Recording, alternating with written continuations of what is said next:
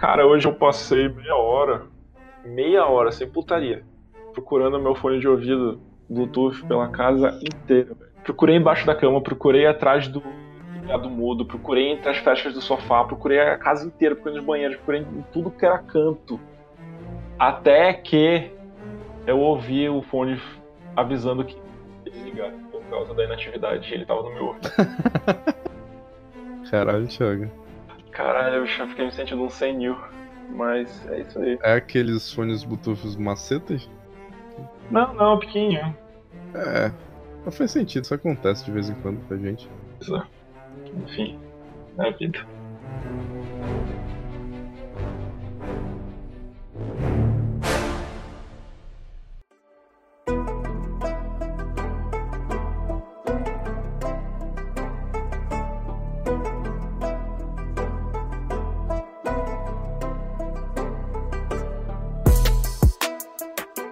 Fala galera, eu sou o Thiago. E eu sou o Alberto. E a gente tá aqui para fazer um teste que é o seguinte, é, o Taverna já não sai programa há um bom tempinho, né? Você já deve ter percebido aí no feed.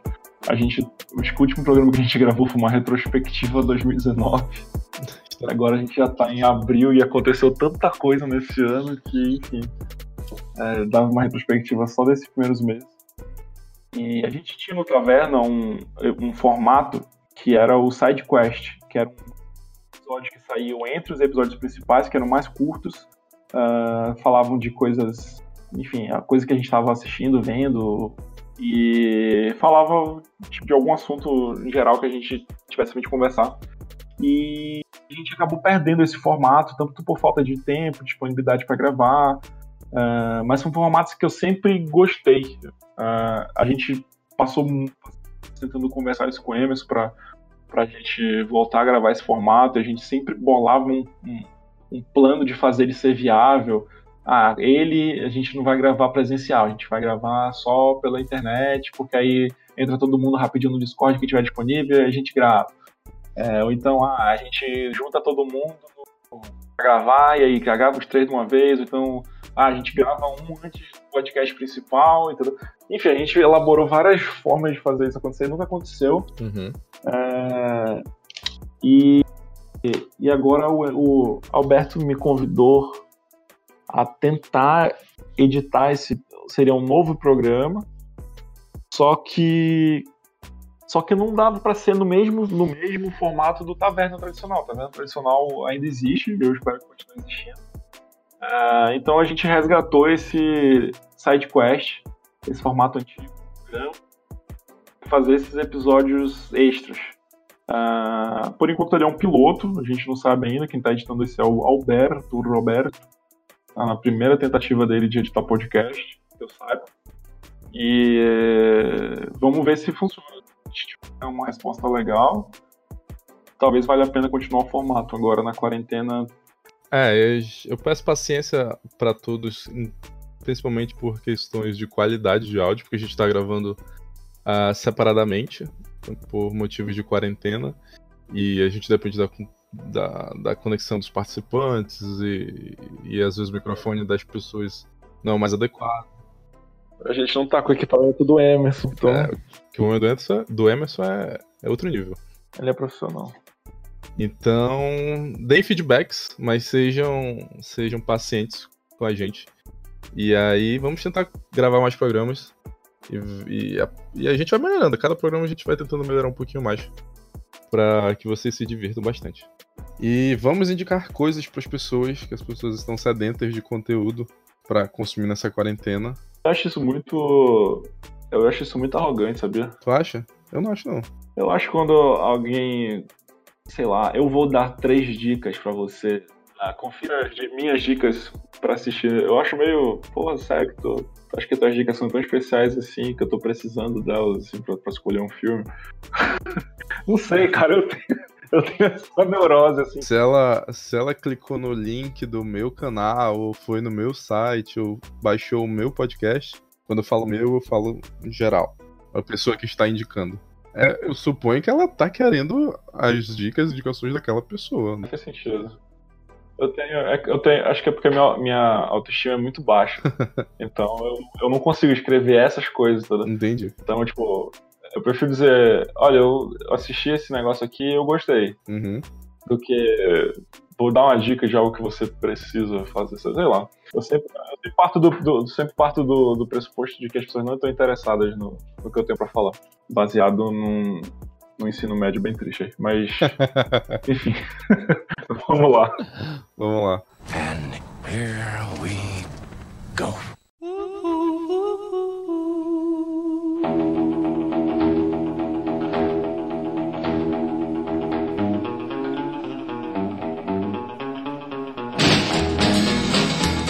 Bom, a minha indicação dessa semana, a primeira delas, é uma série da Amazon Prime Video chamada The Marvelous Miss Maisel. Muito, muito legal. A série se passa nos anos 50 e conta a história da Miss Maisel, como diz o título. Ela é uma dona de casa, a história começa mostrando a, a, a convivência dela com o marido e tal, de classe média alta, filha de judeus e tal. E aí, tipo, o marido dela dá um pé na bunda dela. Tá tendo um caso com a secretária e tal. E aí eles, eles tinham um programa que era era pra ir pro centro da cidade e assistir show de stand-up. E o marido dela fazia, fazia algumas apresentações. E aí ela, ela, tipo, quando ela toma esse pé na bunda, ela se embebeda e vai lá pro mesmo lugar que eles sempre vão. E do nada entra, sobe no palco e começa a, a, a fazer uma apresentação e, tipo, todo mundo curte ela, tá ligado? E aí ela começa a notar que ela tem mais talento do que o, que o ex-marido dela. E aí a série vai se desenrolando a partir disso. É, o texto dessa série é incrível, tipo, os diálogos, às vezes tem diálogos de minutos, assim. Direto, sem corte, só com, com, com os atores em movimento de câmera e, tipo, vai te envolvendo de um jeito muito, muito legal. Outra parada também muito foda dessa série é o figurino, que é um negócio que a gente geralmente não presta atenção em filme, ou série, quando tá assistindo, mas o figurino dessa série tipo, é impecável. Os vestidos que essa mulher usa são fascinantes. Toda vez que ela entra em cena, ela chama atenção, porque a roupa que ela tá usando se destaca do resto da, dos personagens, tá ligado? Entendi. Então, é, acho que ela tem três temporadas. É uma série da, da Amazon, tá nos últimos dois Emmys. Concorreu e, e levou prêmios, então é, fica aí a dica para The Marvelous Miss Maisel. Amém. É... Essa, essa parada aí me soa no estilo Fleabag. Tem alguma coisa. Não, não, não. É outra vibe. Não é não é vibe Fleabag. Por mais que sejam protagonistas femininas e tal, são, são, são vibes bem diferentes. Entendi.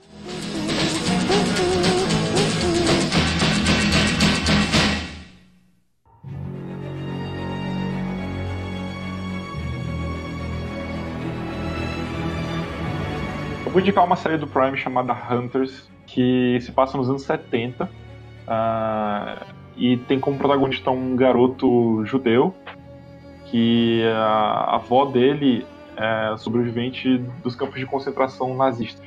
Quando ela morre, ela morre assassinada, tipo, do nada, assim, alguém que entra na casa dele mata ela e porque não foi roubo, não foi nada. Ele acaba descobrindo que existem ainda nazistas nos Estados Unidos, que fugiram da Alemanha para os Estados Unidos, uh, mas que também existe de judeus e judeus e associados que caça esses nazistas que estão escondidos na, nos Estados Unidos. A avó dele fazia parte desse grupo de caçadores de nazistas e também faz parte o Alpatino. Foda. Ele é um cara rico, assim, Batman, que, enfim, acaba recrutando esse garoto ele para entrar nesse grupo também. Uh, e a série é bem legal, assim, ela tem um tem um quesinho de, de, de Tarantino na maneira como ele mistura uma coisa bem, bem pop assim dos anos 70 e, e às vezes ele coloca um, uma parada de black exploitation na apresentação dos personagens. Tem uma, tem uma, tem uma garota no grupo que é uma garota negra e eles vão apresentar eles aí tem um lance de black exploitation. Uhum. É, os outros personagens também são super interessantes, parecem personagens de filme do Tarantino, sabe? Tem uma no grupo é uma, uma freira freira, que era Easy My Six.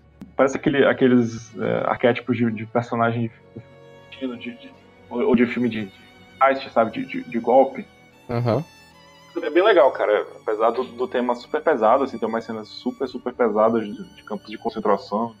Uh, passava, mas tem um quesinho também de, de alma lavada, sabe? Quando eles conseguem pegar um nazista. Pode crer. Uh, e também é interessante pensar, tipo, mostrar como eles eles estão organizados e como eles estão infiltrados assim na sociedade americana, de forma que ninguém nota, mas te faz pensar também, tipo, o quanto isso não é verdade ainda hoje, sabe? E não só, não só nos Estados Unidos. Foda. Eu, o, o, Jordan Peele, o diretor de Corra e de Nós, é, é, é, um dos produtores dessa série. Eu vi o trailer dessa série quando ele compartilhou no Twitter dele. Eu. O Jordan, eu acabei de assistir uma série que tem o Jordan Peele, que é. Twilight Zone? O Twilight Zone. Eu assisti inteiro. Pode crer. Eu assisti alguns episódios, não assisti todos. Assisti dois episódios, os dois primeiros episódios. E tu curtiu a temporada?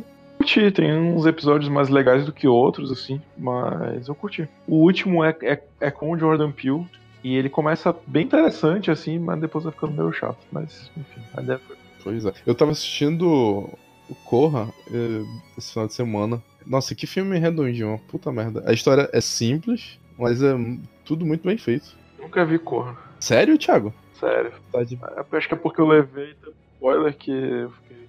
vi o filme pelos spoilers. Hum, entendi. Tem um filme de suspense chamado A Chave Mestra, que eu gosto muito.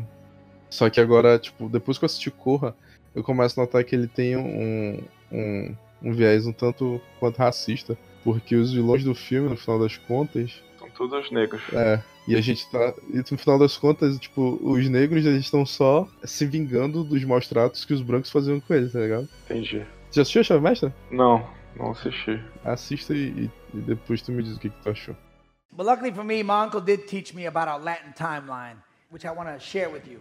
And that is Mayans at 1000 BC. And then we have now. and what is it, the age of Pitbull, right?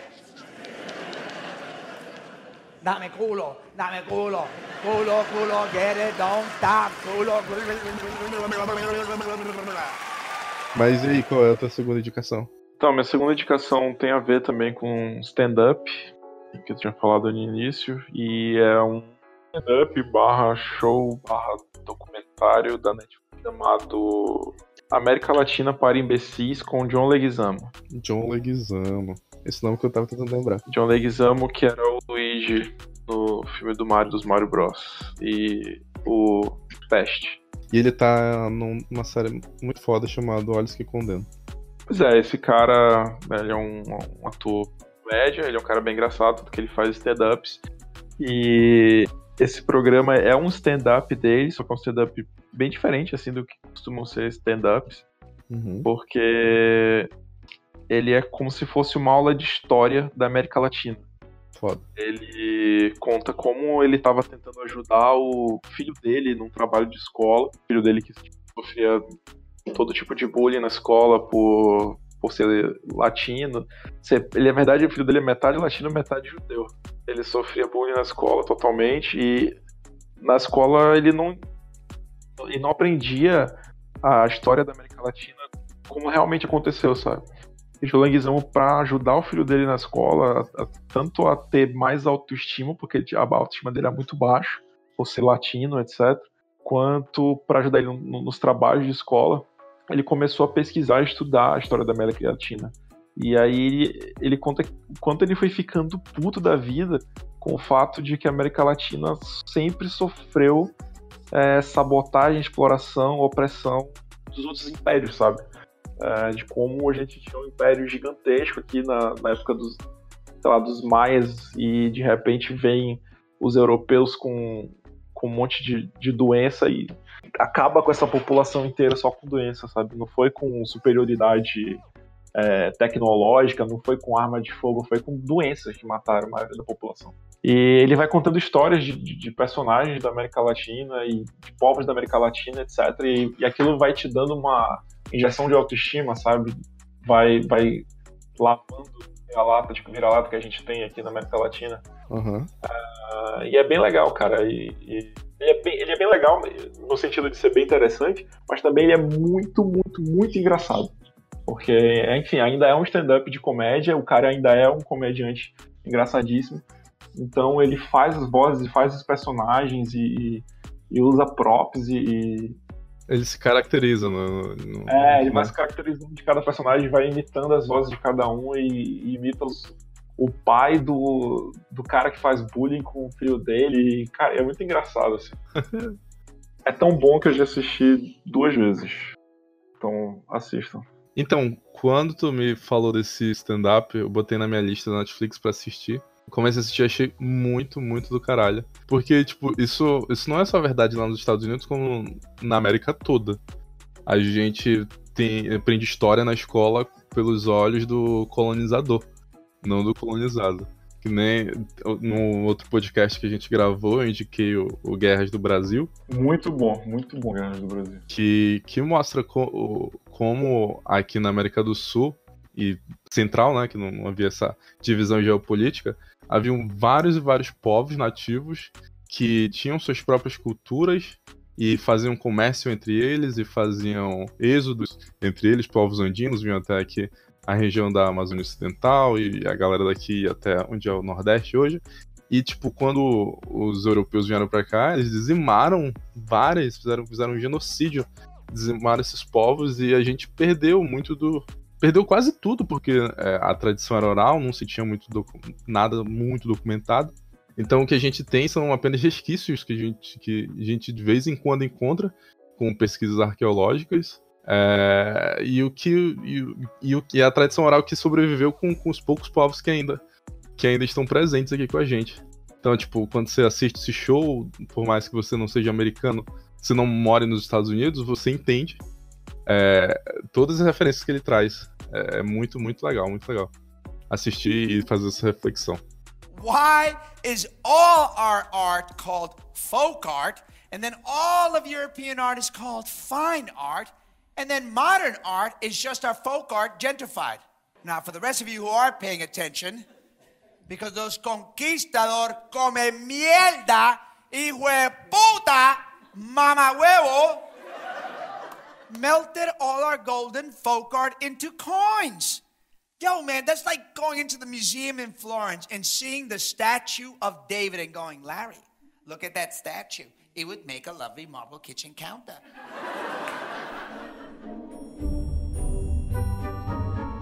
Cara, eu fico chateado quando eu empresto quadrinho. Devolve. Quando o quê? Eu empresto quadrinho e a pessoa não devolve. Tem alguém que te prestou. Eu, eu te prestei quadrinhos, te devolvi? Tu me emprestou. Engraçado, né? O amazonense ele fala invertido, né? Às vezes. Ah, Tipo assim, quando quem empresta é quem tem a parada e cede pra outra pessoa. aham. O amazonense ele fala invertida. É, eu Tipo falei, assim, eu te emprestei, né? É, eu emprestei de ti. Na verdade, não é amazonense, acho que a gente tá falando errado mesmo. Não, não, eu, eu já vi, eu já vi muito amazonense falar assim, tipo, que a gente fala fulano emprestou, sei lá o que, tipo, fulano pegou emprestado, entendeu? Aham. Acho que emprestou foi pessoa. Mas sim, eu, eu peguei emprestado de ti algum quadrinho? Eu não lembro. Não, não, não. Fica, fica aí no ar. Se você emprestou algum quadrinho do Thiago, devolva, que ele está muito chateado. Tem, tem, um, tem um cara do Mapingo que pegou emprestado e não devolveu. Mas, mas não, é, mas não é ele. Esse eu, eu emprestei um pouco antes depois da quarentena e tal. Acho que só vou ver esse quadrinho daqui a sete meses. Mas. Tem gente aí que, que me pediu o quadrinho emprestado, eu emprestei e nunca mais eu vi.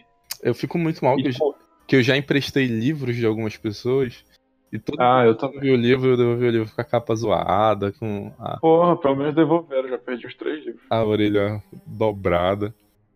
Eu li os dois primeiros livros de Jogos Vorazes emprestados. Os dois não. Eu li todos os livros de Jogos Vorazes emprestados de uma amiga minha, a Tamires. E todos os livros eu devolvi cagado, de alguma forma.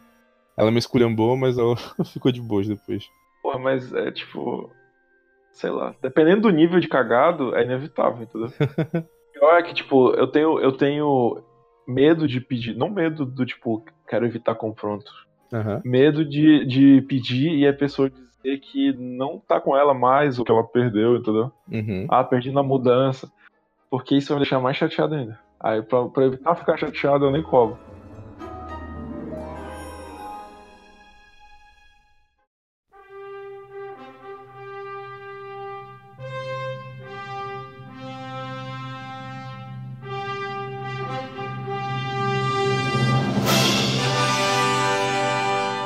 Minha próxima indicação, uma indicação talvez não tão acessível, que é um quadrinho. As pessoas geralmente têm mais dificuldade de comprar e achar ele, mas está disponível na Amazon. Uh, para quem quiser comprar. Tem scan, com certeza. É. Caralho, tem uma, tem uma menina que, que escuta a gente, que trabalha em editora, ela deve estar tá quebrando a tela agora. Então, eu sigo, eu sigo ela no Twitter. Não, eu adoro ela, não vou falar o nome pra não comprometer ela. então, o quadrinho que eu vou indicar é um quadrinho do Superman, chama As Quatro Estações. É, é uma história bem curtinha e ela mostra a, a história do Superman por quatro pontos de vista diferentes. Que é do pai dele, né? Do Jonathan Kent, da Lois Lane, do Lex Luthor e esqueci de quem é o, é o, quarto ponto de vista, vai ficar. Enfim, a história, a história, a história é muito boa porque ela, ela, por a gente estar tá vendo a história não pelos olhos do Superman, a gente começa a, a ter pontos de vistas mais amplos. Por exemplo, uh, o Lex Luthor é o cara que, que tipo, olha para pro, pro Superman e fala: Caraca, a gente criou uma sociedade totalmente. Independente desse cara. Exatamente. E aí, na verdade, é, havia uma sociedade antes do Superman que era todo ok, sabia sobreviver sozinha, e aí chega esse cara. Tudo ok naquela, né? É.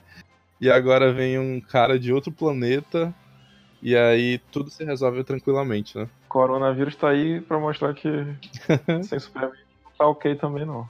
E aí mostra a preocupação também do, do pai dele, né? Do pai Terraque, não é o Jonathan Kent, não é o Jor-El. É, que por mais que o Superman seja o cara super. Super, né? Você tenha todos os superpoderes dele, ele ainda se preocupa com a fragilidade dele humana, né? Os sentimentos, ele tem aquela preocupação de pai. Sim. De como, de como cara que criou ele, viu ele crescer, viu toda a, a, trajetória dele. E aí a gente. A história. A primeira história mostra ele em Smallville, né? E se formando, indo pra, pra Metrópolis trabalhar como, como repórter. Então é, é muito legal. As, as histórias são bem curtinhas. É, você consegue matar ela num, numa tarde. E vale muito a pena. Você falar numa sentada. É. Eu não gosto de usar esse termo, acho, acho meio, meio estranho. Porque fora de contexto, uma sentada pode ser outra coisa, né? É, pode ser várias. então é essa a minha, minha dica. Uh, Superman As Quatro Estações. Compre, não lesca.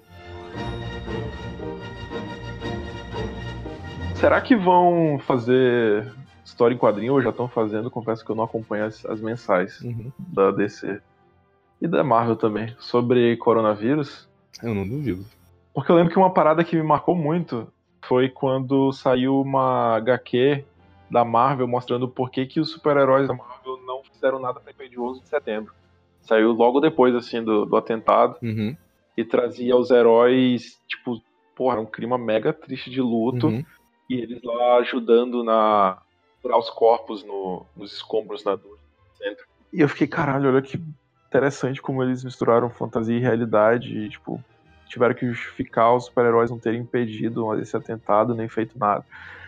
E agora a gente tá vendo algo que tá matando várias vezes mais pessoas do que o, o atentado do 11 de setembro nos Estados Unidos e com certeza isso vai ter um impacto na, na indústria cultural, não só como tá tendo agora de estar tá tudo parado, mas depois, né? Tipo, as histórias que vão ser contadas depois disso, com certeza vão carregar isso.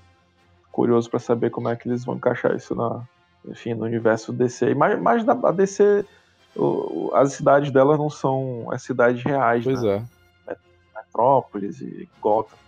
Mas a Marvel, com certeza. É capaz disso ter influência até no universo cinematográfico, do, tanto da DC quanto da Marvel, né? Porque, querendo ou não, as histórias. Pelo menos as histórias do, desses personagens no, no cinema estão ocorrendo simultaneamente a, a nossa. Tirando Mulher Maravilha, que tá lá no passado, todos os outros personagens estão têm os acontecimentos nos mesmos dias que a gente. Então, é, eu acho, né, que eles, eles devam citar essa, pandemia nas histórias dele, sim.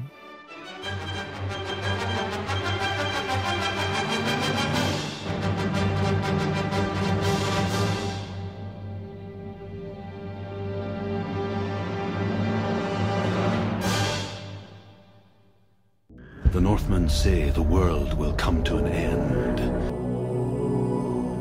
Vou indicar um jogo, porque videogame é o que eu mais tenho feito nessa quarentena. Eu vou indicar um jogo chamado Hellblade Sacrifice. Eu vou indicar vários jogos, eu tô jogando bastante assim videogame, mas esse jogo especificamente me chamou a atenção.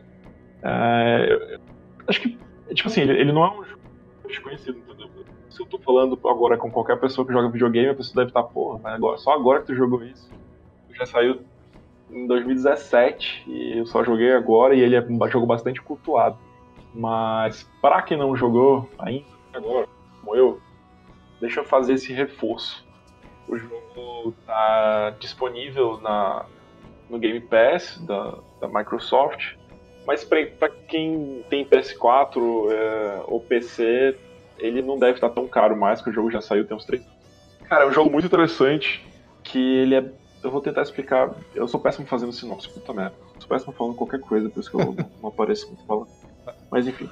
Ele é um jogo sobre uma garota viking que tá tentando chegar no. em Hell. Hell, enfim, o inferno viking. Uhum. Pra salvar a alma do namorado dela. O que tu entende, o que tu vai entendendo no jogo é que ela, tipo, não é um jogo de fantasia em que tem essa garota passando num lugar com um monte de coisa bizarra e pessoas que vão falando com ela e esses monstros que vão aparecendo. Ela é uma garota que tem é, problemas. Ela tem algum tipo de, de psicose, Uhum. de esquizofrenia.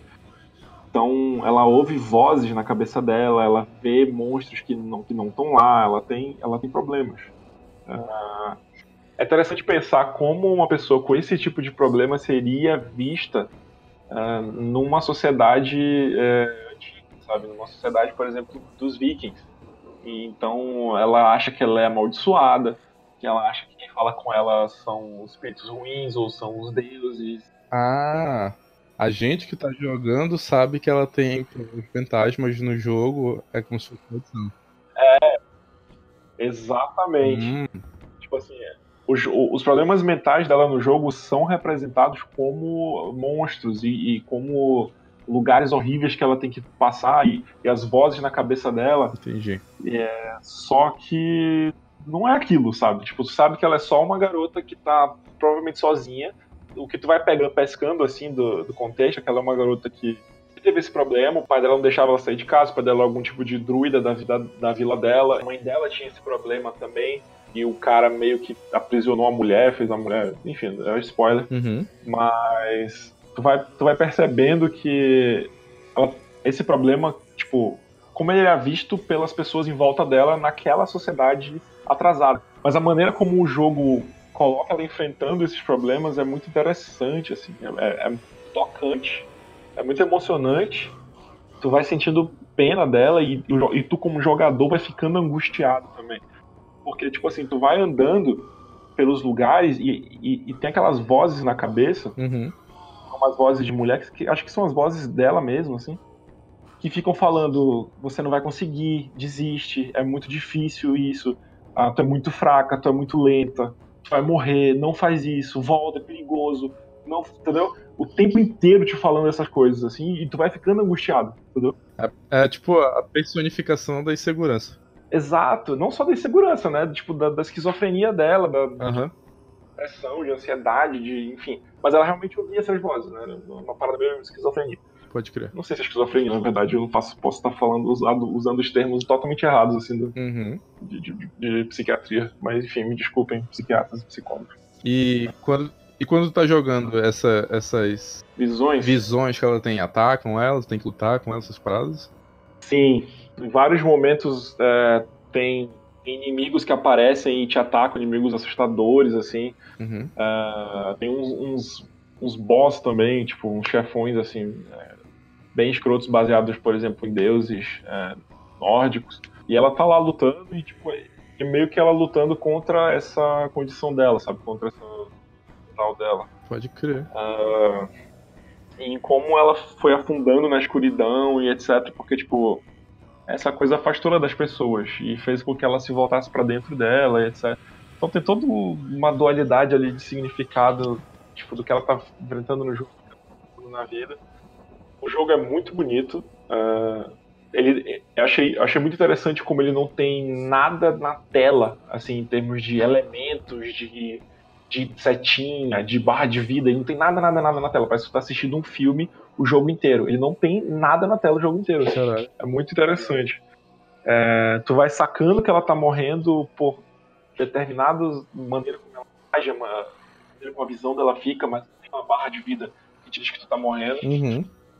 E tem uma outra coisa muito interessante desse jogo, que é a primeira vez que tu morre no jogo, aparece uma mensagem que, que diz assim, tipo assim, aparece uma, uma cena dela acordando de volta e, e pedaço do braço dela ficou preto, assim, ficou meio necrosado, sei lá, foi tomado por uma coisa escura. E aparece uma mensagem dizendo assim, é, tome cuidado, se, se a Senua morrer, a cada vez que a Senua morrer, a escuridão vai tomar mais ainda do braço dela e quando chegar na cabeça, uh, você vai perder o save e vai ter que jogar o jogo inteiro de novo. Entendeu? Caraca. Um, uma morte definitiva. Uh, então isso também vai te deixando muito nervoso. Porque, tu, porque começa um monte de bicho a te atacar e uhum. fica cada vez mais difícil. E a garota é só uma garotinha mirradinha com uma espada lutando contra uns caras gigantescos, bizarros, uns berserker. E tu fica, meu Deus, eu vou morrer agora, eu vou morrer agora. E tu, puta merda, eu posso morrer, eu não posso morrer. E aí tu consegue levantar e tu consegue continuar lutando. E, e aí quando tu morre e aumenta o negócio da escuridão no braço dela, dá um desespero, entendeu? Uhum. Então, tipo, tudo isso acrescenta para tu sentir a mesma angústia que ela tá sentindo, sabe? De, de, o mesmo medo que ela tá sentindo. Então. É... Cara, o jogo é um jogo muito imersivo, muito bonito. E. É, ele, tipo, ele é um jogo de ação, mas também é um jogo de exploração. Tipo, basicamente é tu andando, fazendo determinados puzzles, assim, encontrando umas runas para abrir uns portões. Tem, tem muita coisa assim de quebra-cabeça, coisa que tu tem que saber como descobrir para abrir determinado portão para poder passar, uhum. para ela continuar indo nessa jornada dela até Hell.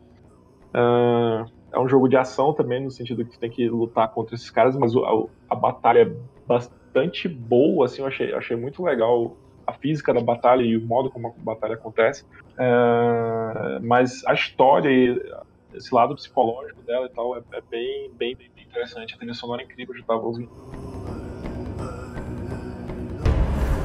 Grow black, the earth will sink into the sea, the stars will disappear, fire and water will meet, flames will play against the sky, the heavens and earth and all the world will be burned, all the gods will be dead, and the warriors of Valhalla and people everywhere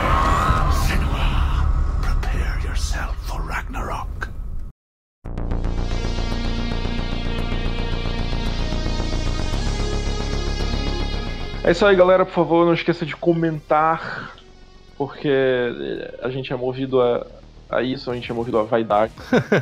o mundo é movido ao julgamento, pelo julgamento próximo.